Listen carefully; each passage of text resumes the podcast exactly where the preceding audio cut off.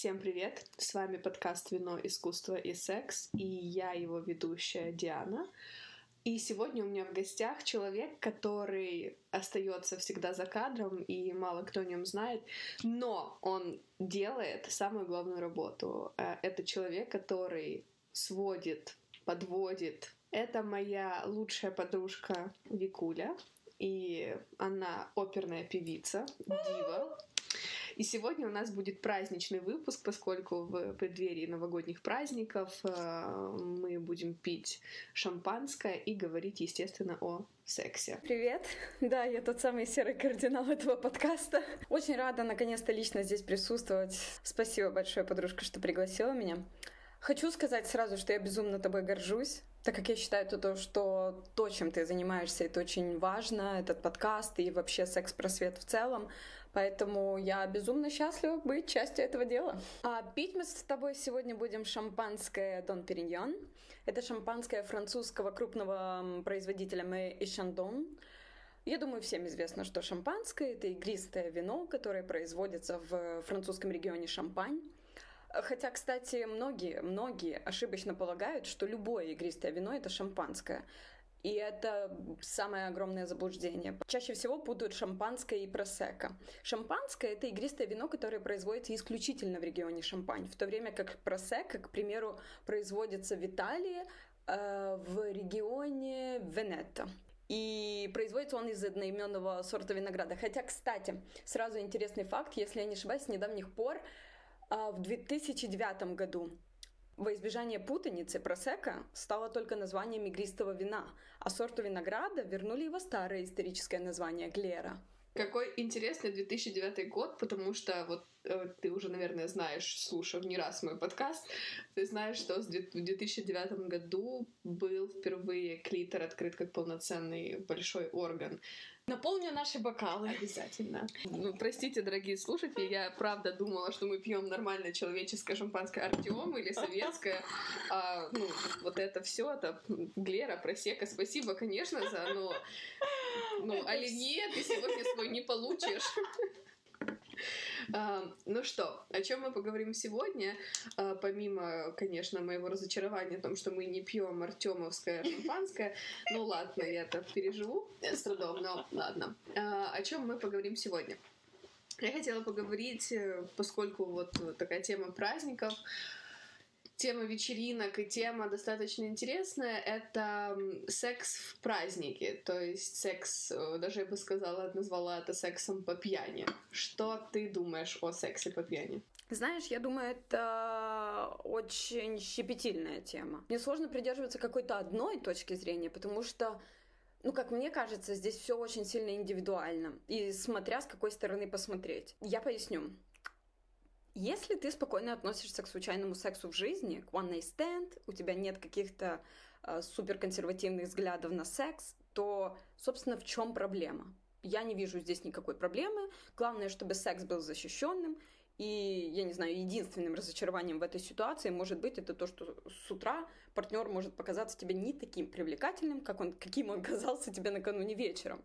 Другая же ситуация — это если ты не склонен к такому роду, роду приключениям, и ты напился до бессознания, ты не можешь себя контролировать, тогда это все уже больше граничит с изнасилованием. Но здесь тоже очень тонкая грань между случайно так вышло, и это обычная история — знаешь, я говорю об этих э, безумно огромных количествах историй про изнасилование на тусовках. Если ты знаешь, что ты не умеешь себя контролировать, ты не умеешь пить, и у тебя повышенная либидо еще при этом всем, то сиди и пей дома вино и мастурбируй. Вот, да, это то, что я хотела сказать, что вот э, эта граница, это то, о чем уже был подкаст записан, это о теме активного согласия, что по пьяни человек не может сказать э, трезво, да, я хочу заняться сексом, я напомню нашим слушателям и напомню тебе, что сейчас уже позиция активного согласия не рассматривается с точки зрения нет, значит нет.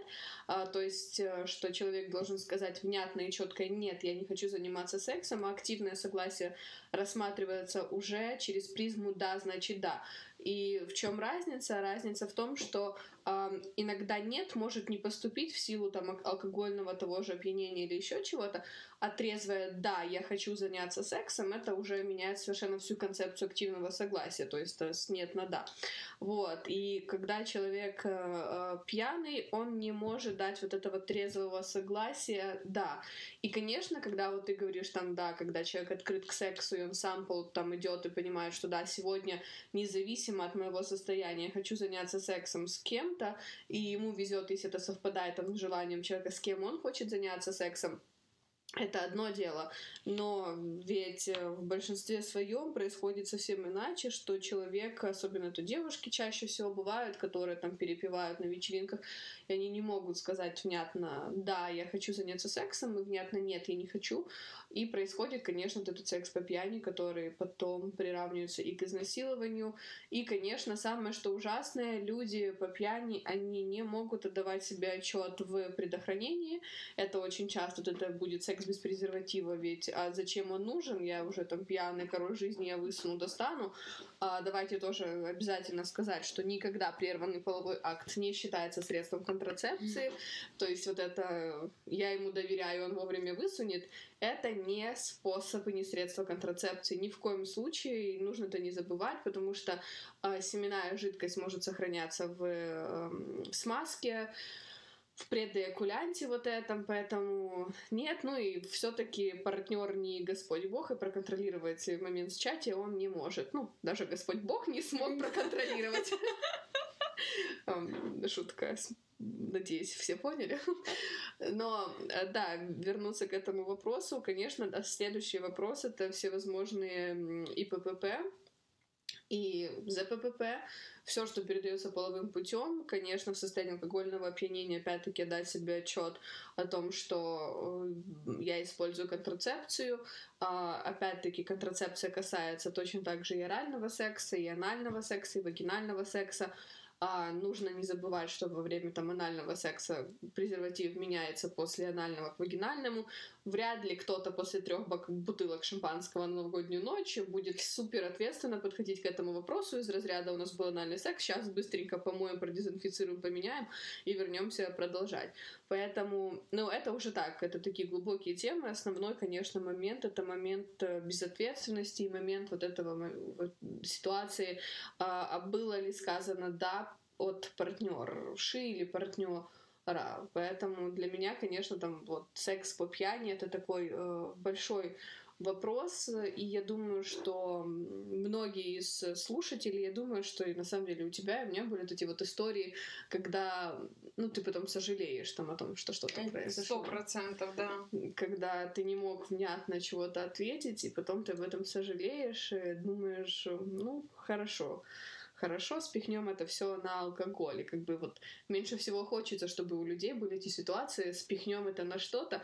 И хорошо, если ты просто там отделался чувством э, такого легкого отвращения и неприязни, а когда ты это делался еще нежелательной беременностью или любыми хламидиями. Ну да или еще чем-то, то этого совсем не хочется.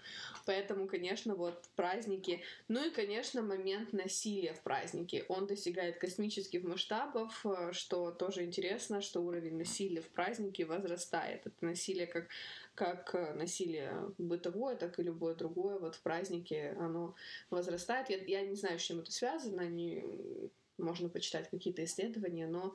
Ну, мне кажется, это связано с одним и тем же всегда, что алкоголь, он же все равно меняет твое сознание. Угу. И, естественно, наверное, у каждого есть же какие-то свои внутренние демоны, вот они и вылазят наружу. Я имею в виду, что мужчины, которые, допустим, все время... Ну, я просто сейчас для примера говорю о мужчинах, не потому что я именно о мужчинах хочу э, против них выступать. Но вот что виду... значит подкаст ведут феминистки. Да-да-да.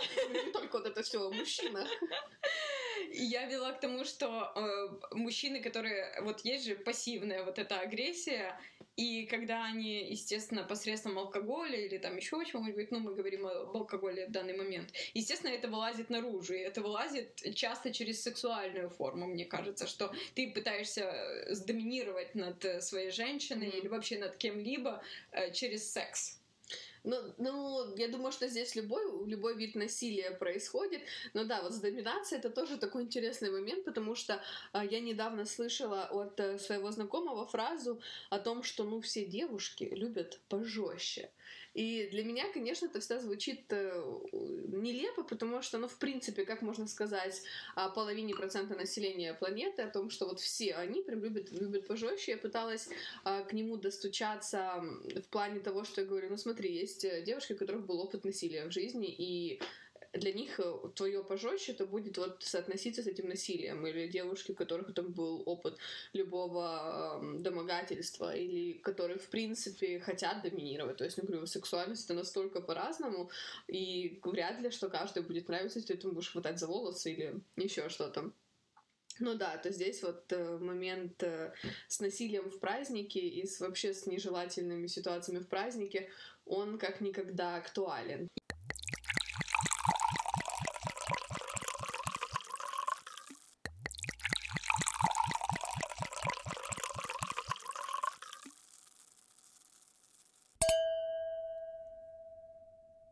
Я бы вот хотела заметить одну вещь. Мне кажется, я знаю, почему многие парни говорят, мне кажется, все девушки любят пожестче и все такое.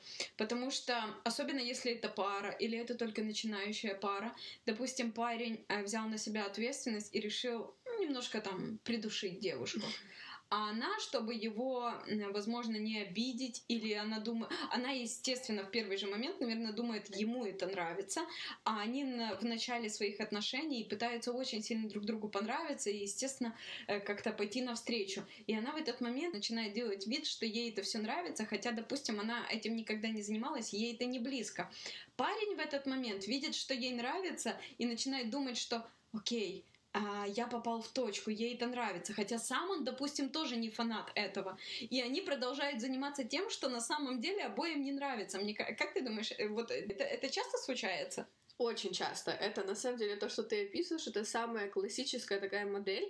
А, с чем она связана? Конечно, она связана с тем, что у нас отсутствует вот в русскоязычных странах культура разговора о сексе. Да. Культура, мало того, что культура разговоров, а культура самопознания о сексе. То есть вот почему там для многих а, мужчин там а, постыдно целовать девушку после минета или постыдно представить, что им нравится стимуляция простаты или что-то в этом роде. То есть вот это отсутствие культуры сексуального развития, образования, того, а что мне нравится, а как мне нравится, а где мне нравится. И люди после секса, пары, очень часто вот они занялись этим сексом, и что-то там было такое сверх, но вот после того, как возбуждение спало, они никогда не поднимут этот вопрос, потому что им стыдно, им неловко, а как, о, о чем, как мы вообще поговорим о сексе, а как, ну, это же сексе говорить, извините меня. И, естественно, этот момент того, что девушка терпит, мужчина продолжает, и это не только там с удушением, это еще самое малое, а анальный секс, например. И ему, да. ей может не нравиться, но оба будут терпеть, потому что вот, ну, это, ну, в порно там все что там делают, занимаются анальным сексом или еще что-то. То есть, да, такое это, это очень распространено, опять-таки, из-за отсутствия коммуникации. Я больше тебе скажу, что э, вот через там призму своих клиентов, вообще вопросов, которые я получаю о сексуальности, э, большинство проблем в паре как раз строится от отсутствия коммуникации партнеров. И это приводит вот к различным, потому что да, вот то, то, как ты говоришь, они начали заниматься, он там сделал, она потерпела, там, ну, ему же там нравится, он подумал, ей это нравится, и все. Ну, еще, конечно, вот этот вот э, момент того, что у мужчин чаще диапазон сексуального, сексуального приятия, диапазон сексуального приятия это что-то то, что для нас допустимо в сексе. Он э, узок, ну и у женщин большинства тоже он очень узок, потому что, а как э, жопа же не предназначена для чего-то ну, другого, да, да, да. или а как это на мой член сосала, и потом этими губами детей целовать будет, ну, да. я бы ее еще целовать буду.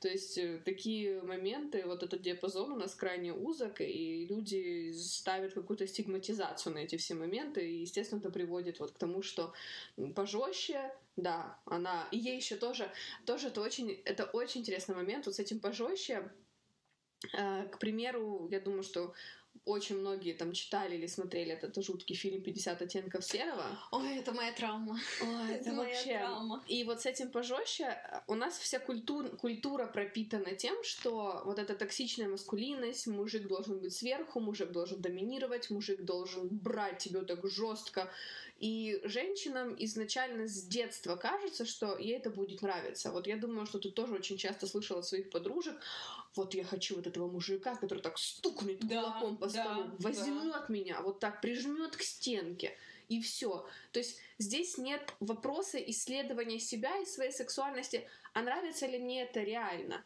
и хочу ли я этого реально исследовать. И очень важный момент э, был вот в этом, в этом фильме или книге, я не знаю, не читала книгу, смотрела фильм, но как я об этом знаю, это знаю через вот как раз исследование понятия о том, о чем я сейчас расскажу. Там был, пригодились примеры. В общем, в нашем теле есть такое понятие, как нон-конкордантность. Что такое нон-конкордантность? Это то, когда наше тело выдает э, реакцию, то есть генитальный ответ, то есть для девушки это выделение смазки во влагалище, а для мужчин это эрекция, когда мозг не возбужден. То есть, когда у тебя происходит этот такой э, сбой, разнобой того, что твое тело готово, грубо говоря, к соитию, но твой мозг абсолютно не возбужден, не испытывает никакой реакции. К примеру, очень большое количество девушек и женщин, которые подверглись насилию, они становились влажные. И насильник приводил этот аргумент, мол, я продолжала ее насиловать, потому что она влажная, значит, она возбуждена. Нет, она не возбуждена, это просто генитальный ответ, это реакция ее тела на э, стимуляцию, на то, что происходит вокруг.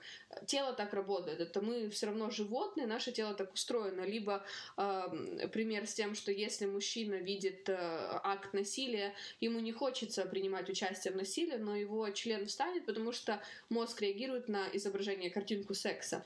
А, но при этом всем, что мозг очень четко понимает, что это плохо, это нельзя, я этого не хочу. Вот. И мы вернемся к 50 оттенков серого. Это то, что, а, по сути-то, вот этой Анастейше, главной героине, не нравилось все происходящее. Но ее вот этот партнер, мистер Грей, мистер...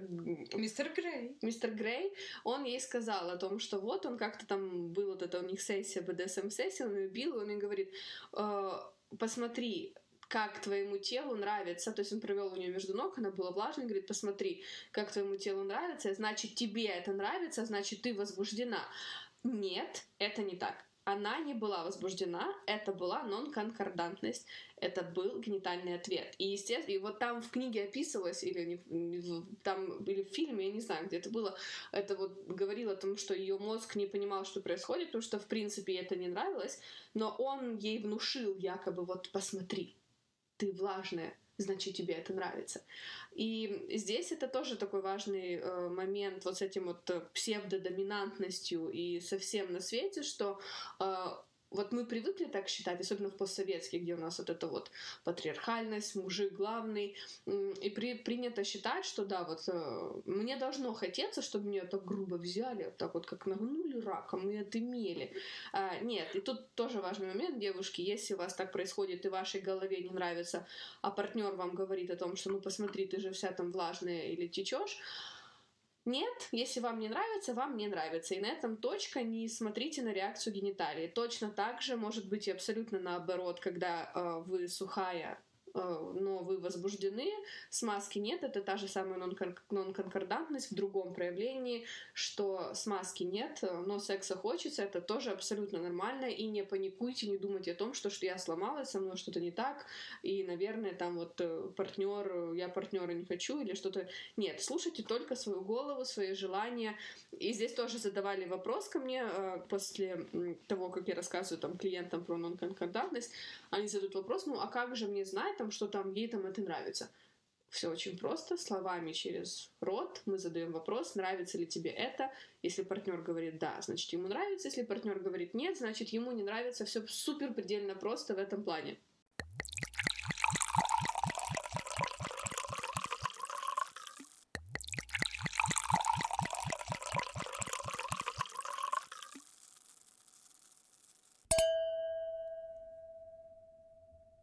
Знаешь, я думаю, что на это есть как минимум две причины. Люди не спрашивают, потому что боятся услышать ответ. Никто не хочет услышать то, чего он не хочет услышать. А вторая, вторая, точнее, это что люди, возможно, боятся лжи. Я имею в виду, а где вероятность того, что партнер ответит тебе честно? Он может сказать, да, мне все нравится. Ну, так это все у нас и исходит от отсутствия коммуникации, э, даже не отсутствия коммуникации, а отсутствия того, что я настолько ценю свое да, тело, да. я настолько ценю свой оргазм и свое удовольствие, что оно у меня стоит на первом месте. Потому что то, вот, что ты проговариваешь, это супер вот uh, relatable, имеет отношение к нашей культуре. Почему? Потому что вот даже взять uh, сексологов на постсоветском пространстве, 90% из них говорят о чем? как научиться делать лучший минет в его жизни, техники орально-мануальных ласк, как удержать его в постели. То есть все сводится опять-таки к этому ужасному патриархату. Есть мужик, и ты должна его удовлетворить. Да, да. Ты должна его. И она стиснула зубы, потому что в этой всей истории орально-мануальные ласки, глубокая глотка, лучший минет, лучший секс его жизни, нет женщины и ее оргазма. И она вообще понятия в душе не имеет, где ее оргазм, как его найти и как его добыть. Ведь снова-таки Самая распространенная, самая важная статистика 80% женщин не испытывают оргазм во время секса, испытывают трудности с достижением оргазма во время секса. И это, естественно, как вот ты идешь на курс орально-мануальных ласк, а, ты, твоя задача одна — удержать мужика. Вот удержать мужика и сделать все, чтобы там белье, это все, домино, а женщины ее удовольствия нет. И то, что ты говоришь, стиснув зубы, она говорит мужику, да, мне это нравится, так она в душе не знает, что ей нравится. Да. Она, ну, она вообще не знает. А может, ей нравится иметь стропоном в задницу мужика. Она даже об этом не узнает. А может, ей вообще нравятся девочки и секс с девочками. Она об этом не узнает, потому что культура выстроена вокруг вот этого удовольствия мужчин. Интересно, я провела себе опрос на страничке в Инстаграме Э, у меня будет прямой эфир. Э, я провела вот опрос вот это, на какую тему будет прямой эфир. Я написала анальный секс, гомофоб, гомосексуализм или э, орально-мануальная техника орально-мануальных ласк. Естественно, статистика про голосование — это то, чего люди хотят. Угу. Самый большой вот процент людей, которые голосовали, не голосовали за технику орально-мануальных ласк. Девушки, женщины, пожалуйста, очнитесь вы не удержите мужика хорошей техникой ничего. Как бы хорошо вы ему, извините меня, не дрочили, техника восьмирукой вагини, что угодно, вы никого не удержите. Поставьте на первое место себя, свое удовольствие, свой оргазм, свой секс, и тогда вам не нужно будет никого удерживать. Потому что, ну, для чего вообще кого-то удерживать? Аминь. Это моя боль. Вот я учусь на сексологии, но, что интересно, у меня там есть один секс-коуч. И, ну, о чем вообще сексология? Это наука, помимо того, что это вот наука сексе, сексуальности, э, основная задача сексологов и особенно там секс-блогеров, людей, которые занимаются секс-просветом и образованием, это донести людям, что с ними все хорошо, что они должны быть на первом месте, познание себя, своего тела, открытость, гласность — это самое главное. И вот у нас там проходит уже не, там не первые месяца обучения, она выдает э, спустя энное количество энное количество времени выдает э, нам, что она на, свои, на своих секс-коучингах, что вообще считаю преступлением все эти секс-коучинги, если честно, это просто преступление. Потому что все эти секс-коучинги дают вот это э, ощущение неполноценности что есть кто-то, кто делает что-то лучше. Да нет никого, кто делает что-то лучше. Да и вообще секс-коучинг, даже в самом названии кроется какая-то немножко абсурдность того, что как это коуч, учитель, учитель секса, что, то есть это то, чему нужно еще учить. Вот, это да. естественно. Это, ну, есть коуч по поеданию еды. Да, вот, коуч есть... по поеданию. Ну нет, естественно, нет. Кому-то нравится Макдональдс, кому-то устрицы, и то и то будет норм, абсолютно норм. Да. Вот, и она спустя огромное количество времени обучения на терапии, сексуальной терапии, она говорит о том, что она учит своих клиентов о том, вот, что есть разница сквирта и струйного оргазма. И для меня это просто вот э, с оргазмами у нас был уже подкаст, это просто моя адская боль, потому что нет никакой разницы в оргазмах. Нет клиторальных, вагинальных оргазмов. Их, их нет. Есть один единый оргазм и разные способы стимуляции достижения его. Струйный оргазм и сквирт — это одно и то же. Сквирт э, э, может совместиться с оргазмом, но это не будет струйным оргазмом. Это будет все равно, что э, мотылять ногами и оргазмировать, и ты назовешь это ножный оргазм. Нет, у нас оргазм единый, это самое важное. Почему для меня это преступление, все эти секс-коучи, потому что они дают э, чувство неполноценности, что вот кто-то делает что-то хорошо, кто-то плохо. Если у тебя есть просто сквирт, но нет струйного оргазма, то ты вот, ну, какая-то не такая. Ты можешь этому обучиться, но ты ему не научишься, вероятнее всего, потому что, ну, у тебя такая физиология, у тебя так работает твоя, твоя голова. И, пожалуйста, запомните раз и навсегда, оргазм един, а, вы можете его получать разной стимуляции, это все равно, что а, у вас есть включатель света, и у вас есть 10 выключателей, которые включают, но загорится один и тот же свет, загорится одна и та же лампочка, какой бы выключатель вы ни нажали. Это самое важное понимать, и у меня было огромный вот прям такой вот накал эмоций с этим человеком на моем курсе. Я прям думала, что будет вот прям скандал и ссора, чего не должно быть на курсе по mm-hmm. психологии, в принципе, но Окей, да, поэтому здесь вот мы вернемся к тому, что вот наша, свод, наша сексуальная сексология сводится вот к тому, что есть это а как же удержать мужика? Меня немножко поражает сама психология вот этого всего. Это то, что люди пытаются двигаться в этом направлении, изучать э, секс и все его э, пути достижения удовольствия и прочее только ради того, чтобы кого-то удержать, а не только, а не ради того, чтобы удовлетворить себя и почувствовать себя лучше и открыть для себя что-то новое. Секс это же изначально было продолжение рода, Окей, это из физиологической точки зрения, а из больше психологической это в любой случай удовлетворение себя.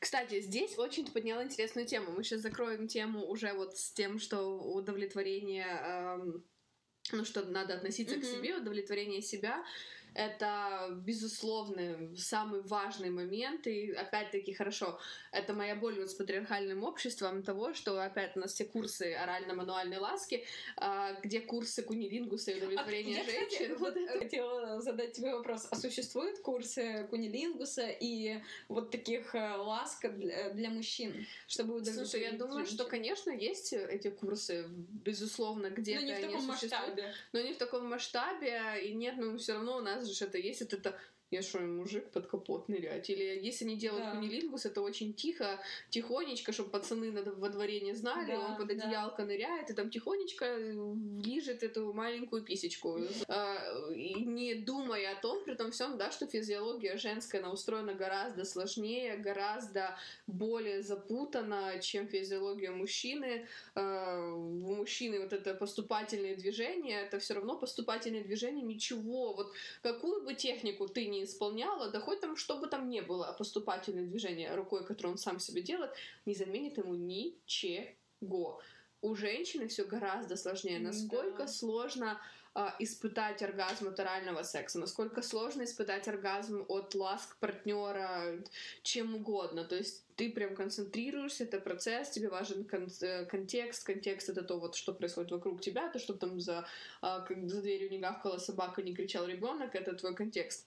А, вот, но я хотела вот вернуться к этой теме того, что ты сказала фразу о том, что э, люди э, раньше вот был секс для продолжения mm-hmm. рода.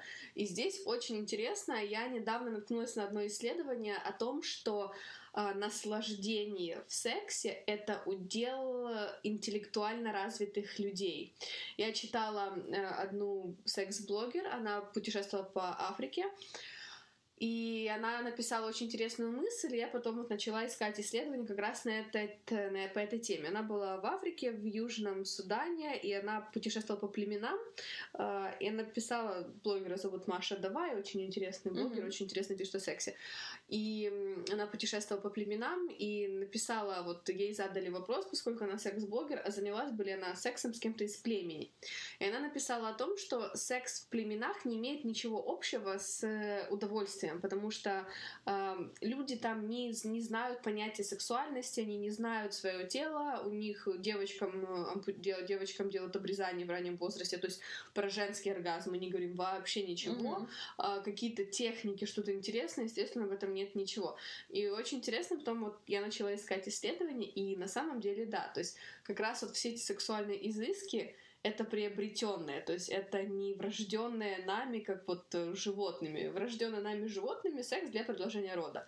Точка. Это просто вот инстинкт, рефлекс, я не знаю, как это вот правильно назвать, а как раз вот все эти вот изыски оральные, мануальные, анальные, это все приобретенное с развитием цивилизации, с развитием человечества, с представлением о своем теле, об оргазме, что орга оргазм где-то существует в теле, его можно добыть самостоятельно, эм, если его добывать совместно с партнером и какими-то практиками он становится ярче другой и т.д. и т.п. Это вот приходит с развитием цивилизации. Это безумно интересно. Да. Что вот по сей день мы живем, да, в 2020 году, там, может, вы будете уже слушать в 2021 году, а, что существуют племена, в которых вот до сих пор это все такое чисто животное без э, удовольствия. Наслаждение удовольствия в сексе — это удел интеллектуально образованного образованных людей, потому что тогда у них уже вот задается, они задаются вопросом, а, как я могу получить удовольствие, где я могу добыть свой оргазм, и как я могу, что нового я хочу попробовать,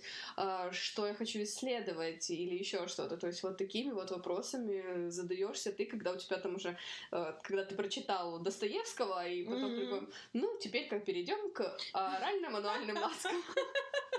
Я шучу, конечно, не совсем так, но вот э, мое все равно мнение то, что вот удовольствие и эксперименты, сексуальное образо- образование, оно приходит вот так с такой, чем больше развита цивилизация, чем больше развит человек, тем, конечно, у него и раскрываются границы, у него не будет уже представления. Опять тоже тогда проблема, вопрос гомофобии гомофобия — это удел необразованных людей, потому что если ты образованный человек, ты очень трезво оцениваешь факты, ты оцениваешь, анализируешь статистику, какие-то данные и прочее, ты понимаешь, окей, хорошо, ну, быть геем это нормально, это выбор каждого человека, этот выбор не несет абсолютно ничего плохого в, в мир, куда угодно.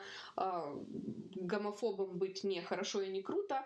А, я принимаю геев хорошо. И вот э, сексом точно так же. Там, ну, моя больная тема это, конечно, поцелуй после минета. И ты понимаешь, да, там член это мой половой орган, член это мою, это моя часть меня. Почему я не могу целоваться после того, как мой член целовал вот этот человек да, да. рядом со мной. Поэтому вот я прям убеждена, что наслаждение и удовольствие в сексе — это удел образованных людей. Ой, мне очень нравится эта фраза. И мне. И мне. И я очень рада, что вот наш подкаст слушают образованные люди. Я бы хотела под конец коротко поднять, сделать такой спойлер э, на следующие темы. Я бы хотела в следующих темах поговорить о социальных сетях, о отношении и переписках в социальных сетях. Почему нельзя говорить в социальных сетях и писать э, о том, что «Привет, я ищу только секс». Почему это опасно, почему это не круто и почему так нельзя делать. Э, вот в следующем выпуске мы поговорим об этом. Всем спасибо, кто был с нами сегодня. Я надеюсь, что вам понравился этот выпуск. Э, и ждем ваших комментариев. Э, подписывайтесь на инстаграм аккаунт. Он также называется Вино, искусство и секс. Он называется на английском Wine, Art and Sex. Подписывайтесь в инстаграм. И до новых встреч!